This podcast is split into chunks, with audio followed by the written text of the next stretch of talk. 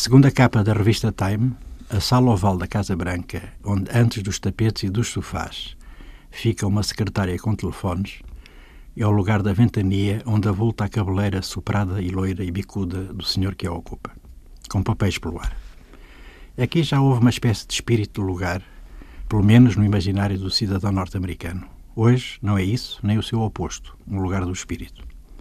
Por artes que o melhor da literatura do país descobriu há muito, de Sinclair Lewis a Gore Vidal, de Faulkner a Philip Roth e outros, o atual inquilino da Casa Branca reduziu a sala a uma pasta que se abre e onde a põe uma mão patuda que rabisca uma furiosa e enorme assinatura que ele exibe depois, e a isso chama-se decreto presidencial.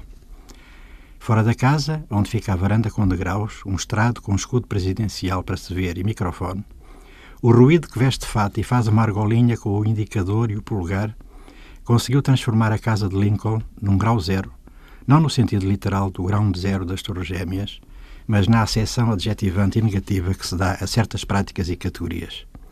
Aqui da política e do discurso. Também não é o grau zero da escrita de Roland Barthes, que contrapõe ao conceito de literatura e de literariedade com uma panóplia de recursos retóricos, uma espécie de espaço neutro, escrita branca, diz ele, uma escrita indicativa, escrita inocente.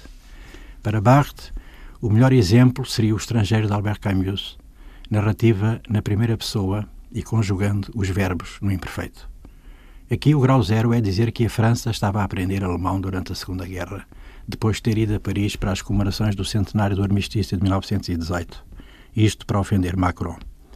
O grau zero é quase todos os tweets e o inacreditável confronto com Jim Acosta, correspondente da CNN acreditado na Casa Branca. Mandá-lo calar, querer tirar-lhe o microfone e depois fazer com que os serviços da casa manipulassem o incidente, acusando o jornalista de quase assédio a uma funcionária, pretexto mentiroso e inacreditável para lhe retirar a acreditação. É verdade que a CNN está sempre a falar dele. É verdade que há um negócio que aproveita os mídia, mas só num grau de zero de uma catástrofe que se vem desenrolando em câmara lenta, ainda faltam dois anos, é que é possível assistir-se a isto. Como sabemos, tudo normalizado. O homem tem mau feitio, há crianças latino-americanas desaparecidas por terem sido separadas dos pais na fronteira, há isso? Pois seja. Alguém irá à sua procura. Vai-se a Porto Rico depois de um furacão arrasador e atira-se com rolos de papel por cima das pessoas despojadas de tudo. Feitio dele. Muito. Mas muito mais do que isso, conta Bob Woodward no seu livro recentíssimo Medo, Trump na Casa Branca. Eu sabia que você, amigo ouvinte, sabia de quem eu estava a falar.